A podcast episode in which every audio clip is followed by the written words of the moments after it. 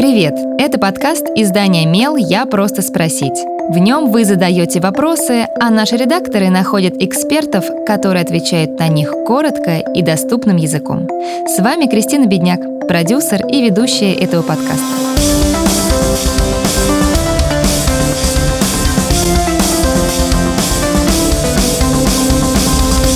Как разговаривать с подростком о сексе? Стоит ли предлагать дочери средства контрацепции перед поездкой с друзьями в другой город? Свой совет дает психолог, член Федерации психологов образования России Варвара Красноборова.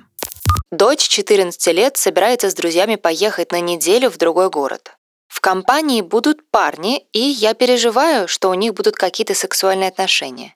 Когда она дома, возможности для этого гораздо меньше. Стоит ли поговорить с ней об этом? Предложить средства контрацепции?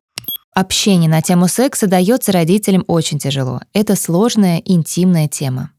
Но если подросток не получит информацию в семье, то он все равно ее найдет. Вопрос, насколько это будет достоверная и полезная для него информация. Поэтому разговаривать про секс с детьми и подростками нужно обязательно.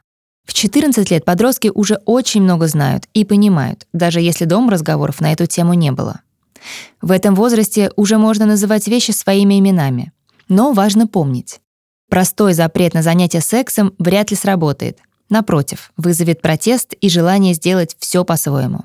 Намного полезнее обсудить с дочерью последствия секса, проговорить, что с этим лучше не спешить и заниматься им лучше с человеком, которого очень любишь.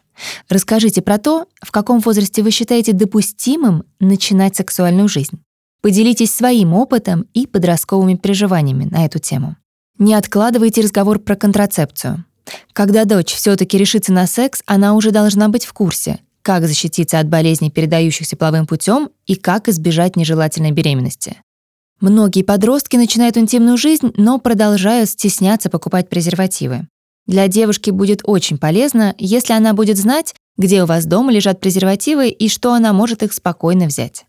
Не ругайтесь и не нервничайте перед поездкой дочери. Лучше доверительно поговорите с ней, обсудив все беспокоящие вас вопросы. Обязательно скажите, что подобный разговор не приравнивается к допросу, что вы ни в чем не подозреваете ребенка и не пытаетесь ее в чем-то уличить. Просто хотите, чтобы дочь была осведомлена и готова, когда тот самый момент наступит. Задавайте свой вопрос Мелу, а редакция найдет того, кто сможет на него ответить.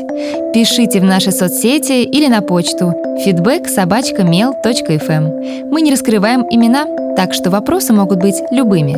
А еще ставьте нам оценки и оставляйте отзывы. Так больше людей узнают про наш подкаст.